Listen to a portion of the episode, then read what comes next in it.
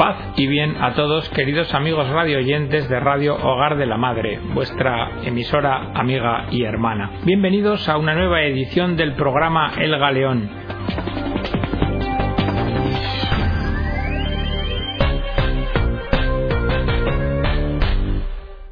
El de hoy va a ser la quinta entrega dedicada a un acercamiento al fenómeno de la corrupción.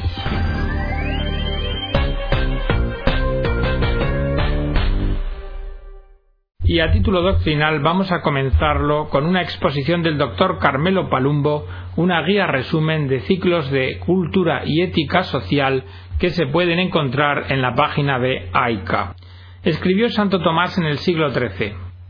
Mucho más grave es corromper la fe, vida del alma, que falsificar la moneda por la cual se sustenta el orden temporal en la misma línea discursiva y valorativa afirmamos que la corrupción de la inteligencia, centro de unidad y del obrar humano en el orden natural, es más grave que la falsificación de la moneda, de los negociados, de la malversación de caudales públicos, de las violaciones, de la venalidad de los jueces y de tantos otros fenómenos concretos y particulares. Y no es que estos hechos no sean graves y censurables, sino que la corrupción de la inteligencia, como la de la fe en el orden religioso, es la causa y la raíz de tales ilícitos. Corrupción en el individuo.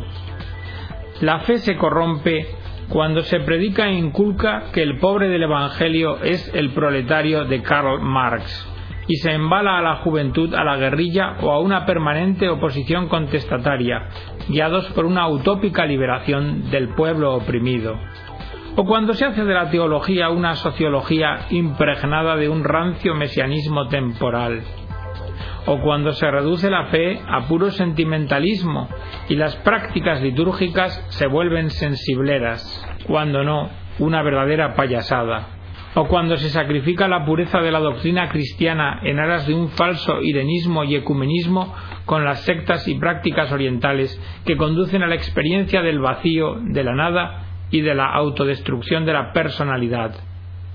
O como cuando en las escuelas no se enseña religión o se le ataca o instrumenta para fines políticos.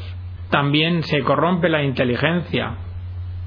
Así, cuando se educa al niño y al joven para la praxis revolucionaria, o para que gane mucho dinero y pueda gozar lo más posible de las cosas que le rodean, o cuando se propone como fin del hombre el consumismo y el economicismo, o cuando se usan los medios de comunicación masivos para mostrar una concepción del hombre según la cual el centro de unidad y obrar humano no es la inteligencia sino el aparato genital, el llamado pansexualismo.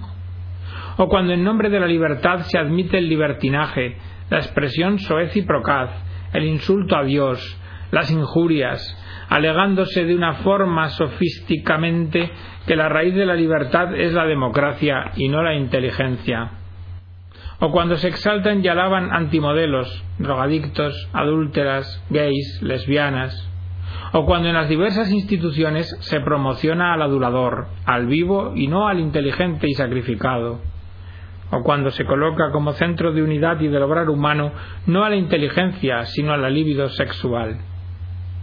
También se corrompen los sentidos, cuando se les desvía de su finalidad propia, que es servir a la unidad humana, de cuerpo y espíritu.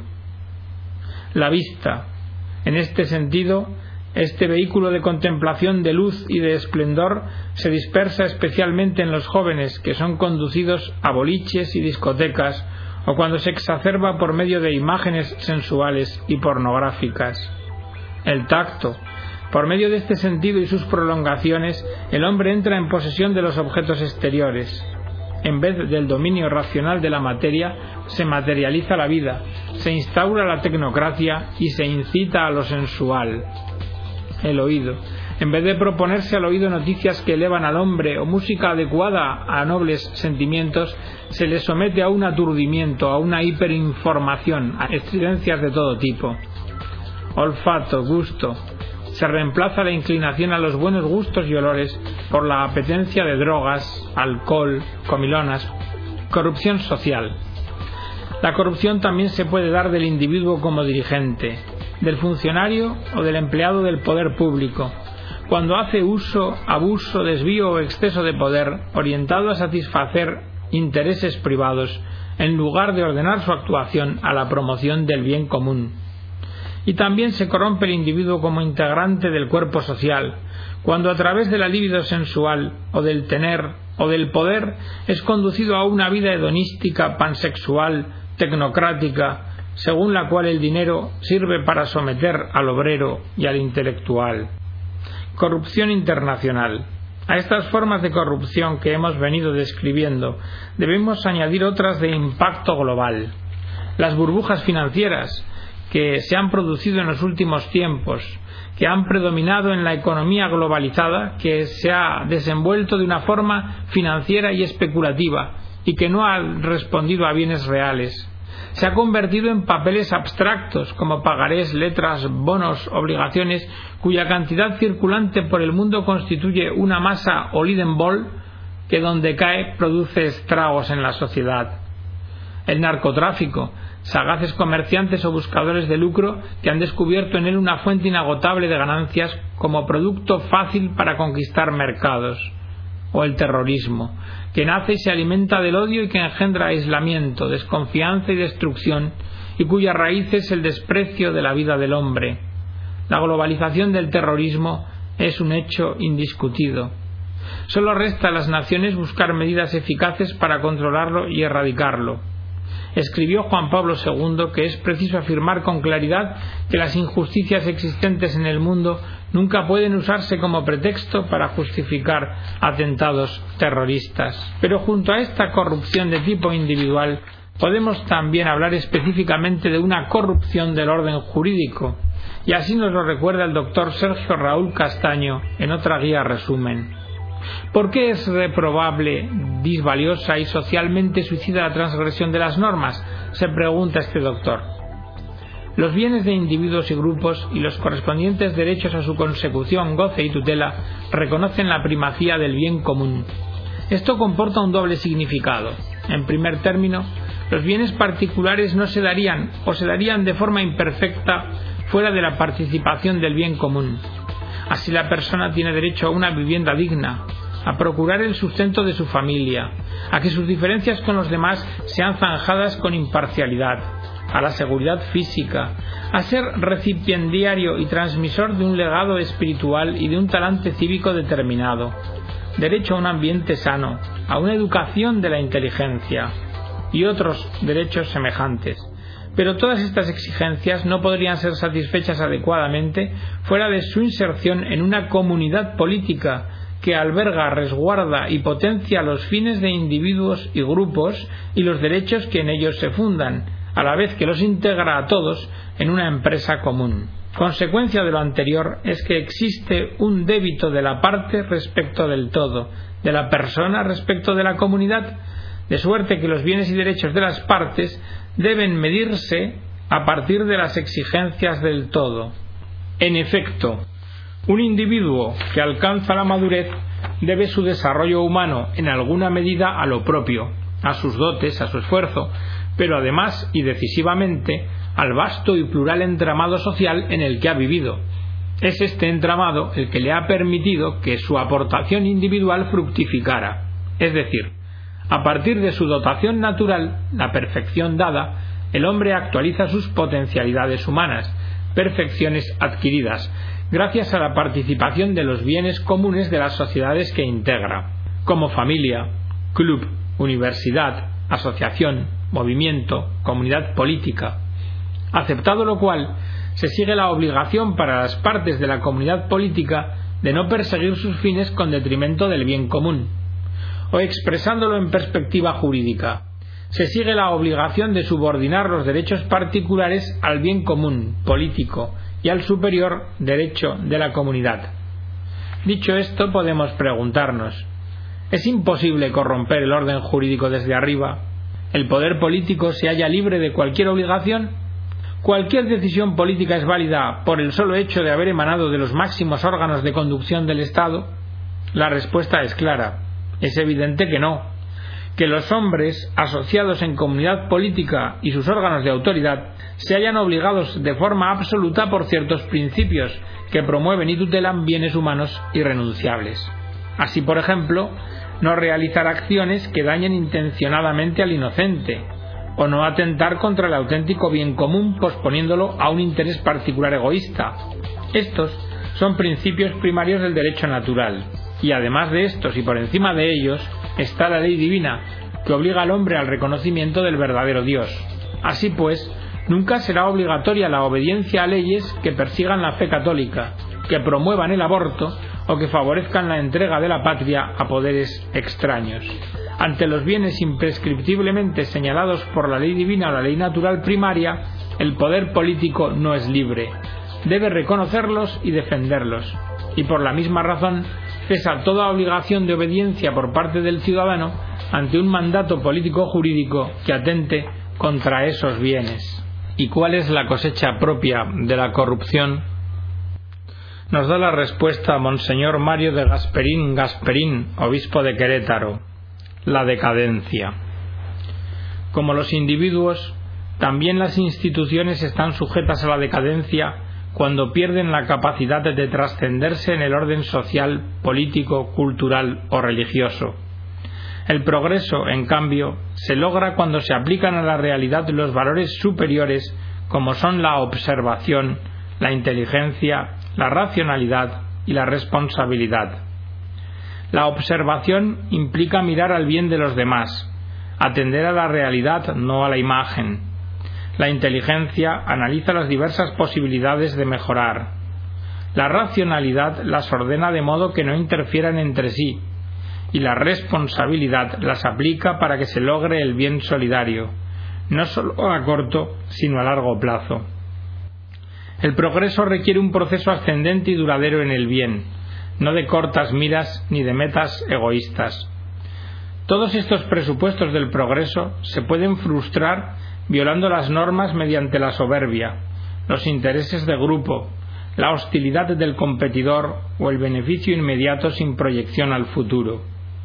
Las facciones hostiles no olvidan fácilmente los agravios, ni superan sin dificultad las sospechas que terminan en la falta de cooperación y en el antagonismo. Se pierde suelo y se pervierte el sentido común. El egoísmo, muchas veces disfrazado pero siempre presente, recorre todos los recovecos del corazón humano y se vuelve incontenible para la ley e incontrolable para la policía y las prisiones. Se multiplican las cárceles y nunca son suficientes. El orden social siempre a la baja y al aflojarse la aplicación de la ley, la autoridad pasa a seleccionar a quien castiga y a quien no, y con esta discrecionalidad pierde credibilidad. La ley se va distanciando de la justicia mediante la arbitrariedad, que es lo peor que le puede pasar a un Estado de leyes o Estado de derecho. La justicia vale para determinados individuos, para ciertos grupos o incluso para ciertas clases sociales, pero no más el Estado de Derecho se convierte en un mito engañabobos. Mientras el grupo dominante se mantiene en el poder, se genera un proceso justificador ante las críticas que por aquí y por allá se puedan levantar por los escasos y débiles opositores. Se crea y financia un costoso aparato publicitario que explica todo, justifica todo, aprueba todo, aplaude todo y busca convencer a todos que lo que sucede es lo mejor, por más absurdo que sea. La mentira se convierte en ideología y adquiere una capacidad de perversión que supera la condición de una mente normal. Llamar bien al mal y al mal bien se practica con toda naturalidad, más aún con orgullo. El coro de admiradores se va ensanchando a su alrededor, pues la corrupción cuenta con los aliados poderosísimos, como son el provecho material, los medios de comunicación, los gremios literarios y de intelectuales, el sistema educativo y la filosofía ambiental. Ante nada se inmutan y de nadie se conduelen. Una nación en proceso de decadencia cava su propio sepulcro con lógica implacable. Ningún argumento racional es capaz de detener su vertiginosa caída. La desproporción se torna estilo de vida y gobierno, por más absurdos que sean sus actos, proyectos o discursos. Y esta es la condición humana ante el poder, avalada por el paso del hombre sobre la tierra. Sin duda que la religión juega aquí un papel social de primer nivel, al proponer los valores trascendentes vilipendiados, máxime si esta religión enseña el amor, la gratuidad, la generosidad y esta hasta la entrega de la propia vida a favor de los demás.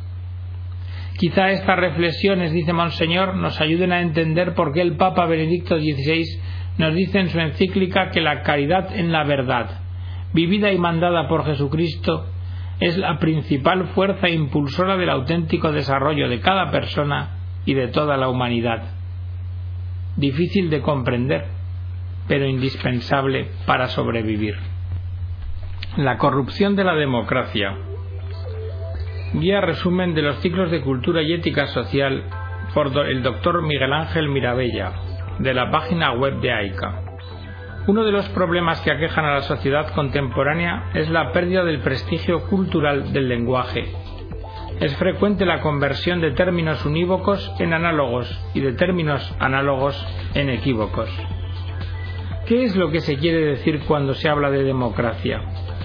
Porque el hechizo que provoca esta palabra la convierte en el punto de partida y referencia de todo lenguaje actualizado y moderno, a tal punto que su ausencia o eventual rechazo despierta sospechas de indignidad humana. Pero lo cierto es que la falta de definición y su amplio campo de aplicación convierten al término democracia en una verdadera ideología. La palabra democracia provoca una revolución constante que va desde las proclamas afectivas de fraternidad, igualdad y libertad a la conquista o recuperación de una realidad nueva, hecha a su medida y deformada por sus mismos procedimientos. Y esta sería la razón de las nuevas ingeniosas tentativas de ordenar el desorden que provocan sus falsos supuestos. Vamos a dar algunos ejemplos de por qué la democracia moderna no puede ser otra cosa que una palabra sin contenido conceptual, como una especie de variable afectiva que lleva a que se convierta en una ideología excluyente, absoluta, disolvente y provocativa. Si yo empiezo por suponer que el hombre es un lobo para el hombre, como decía Hobbes, pongo en marcha la falsa identidad entre el poder inteligente y la fuerza bruta, como instrumento de defensa y ataque en lo económico, en lo social y en lo político. Pero ni el hombre es siempre lobo para el hombre, ni tampoco es siempre bueno y justo en sus acciones. Si yo supongo que todos los hombres son naturalmente buenos, porque niego el pecado original o la conflictiva conducta humana, buscaré el origen del mal en la familia, por el autoritarismo paterno, en la sociedad, por la propiedad privada, o en el orden jurídico por las leyes represivas, o en el Estado por ser una superestructura de poder, o en la Iglesia por su antigua ética y sus rígidos dogmas. Si yo supongo que todos los hombres son iguales, como individuos de la misma especie, renuncio a la definición genética y a la existencia de la persona como sujeto único e irrepetible. Y por este motivo renuncio a la desigualdad como fundamento de la solidaridad y a la jerarquía como primer principio político. Y al renunciar a la vez a la riqueza inevitable de lo diverso, me convierto en generador de envidias y resentimientos. Si yo supongo que los hombres son hermanos, huérfanos de padre y abandonados en un mundo inhóspito, convierto la fraternidad en una suerte de asociación afectiva, autónoma y autárquica, dispuesta a dictar sus propias leyes, definir sus propios valores y a disponer de su propia vida. Si yo supongo que los hombres son libres cuando no tienen que dar respuesta de sus actos ni ante otros ni ante Dios, declaro al hombre sujeto titular de derechos sin deberes. Y este modelo humano pasa su vida conquistando falsos derechos ante el mundo natural, ante los semejantes y ante Dios. De forma que sus derechos solo terminan donde empiezan los de los demás, eso sí, siempre que el otro se acuerde y pueda ejercerlos. En otras palabras, he fundado el reino de los psicópatas en revolución desleal y permanente. Como la democracia moderna no puede corregir la corrupción de sus principios, se ordena al desorden, y por esta razón, más que hablar de la corrupción de la democracia, convendría hablar de la corrupción democrática. Pero dicho esto, cabría hacerse una pregunta. ¿Es posible combatir la corrupción desde una laicidad? De la web Ciudad Redonda hemos tomado la carta Vamos listos de Santiago Agrelo Martínez, arzobispo de Tánger, y publicada también por solidaridad.net. Dice así Monseñor. Encarnada la palabra, al buen Dios ya nada le, queda por decirnos, pues nada le queda por darnos o por hacer en favor nuestro. Así que hace muy bien el señor candidato en no esperar a que Dios le mande en el futuro y para consumo personal indicaciones de ningún tipo, ni económicas, ni morales, ni sociales, y tampoco espirituales. Pero creo que ningún candidato haría mal si tomase en consideración indicaciones pasadas, que por venir de donde vienen, aspiran a tener valor permanente y vocación de futuro. Recordaré, dice Monseñor, algunas que según entiendo, y sin modificar de ellas letra o tilde, pudiera asumir cualquier programa electoral, aunque fuera escrupulosamente laico y democrático. Primera, no robarás y no codiciarás los bienes de tu prójimo. Segunda, no maltratarás ni oprimirás al emigrante. No explotarás a viudas ni a huérfanos. Y si prestas dinero a alguien, a un pobre que habita contigo, no serás con él un usurero cargándole de intereses. Tercera, no explotarás al jornalero, pobre y necesitado, sea hermano tuyo o emigrante que vive en tu tierra o en tu ciudad, y no defraudarás el derecho del emigrante ni el del huérfano, ni tomarás en prenda las ropas de la viuda. Cuarta, más vale poco con justicia que muchas ganancias injustas. Quinta, sé voz de quien no tiene voz, defensor del hombre desvalido, pronuncia sentencias justas, defiende al pobre desprotegido. Sexta, quien ama el dinero nunca se sacia. El que procede con justicia y habla con rectitud y rehúsa el lucro de la opresión, el que sacude la mano rechazando el soborno y tapa su oído a propuestas sanguinarias, ese habitará en lo alto, tendrá su alcázar en un picacho rocoso, con abasto de pan y provisión de agua. Octava. También pudiéramos recordar la regla de oro de Jesús. Todo lo que queráis que haga la gente con vosotros, hacedlo vosotros con ella. Para Jesús esta norma tenía valor sagrado, pero nosotros podemos asumirla como laica y democrática. Y esta, queridos, sería una política económica de mínimos, nada que ver con las teorías de Adam Smith o de Keynes, pero mucho que ver con la búsqueda de la verdad, la práctica de la justicia y la pasión por la paz. He de reconocer que como economista Dios es una completa calamidad. En su reino puso como norma el amor, y no un amor cualquiera, sino un amor como el suyo. Como yo os he amado, amaos también unos a otros. Él no se presenta a elecciones y puede tirar la casa por la ventana, y de los suyos puede esperar que se le parezcan algo en locura, cosa que no esperamos ver reflejada en un programa político. Pero no finjan ustedes ignorar que Dios les marcó un programa de mínimos laico y democrático, señores candidatos, porque si ustedes lo ignoran, entonces sí que los de siempre vamos listos. Y hasta aquí, queridos amigos, la edición del programa de hoy del Galeón, esperando que haya sido de vuestro agrado. Que Dios os bendiga a todos.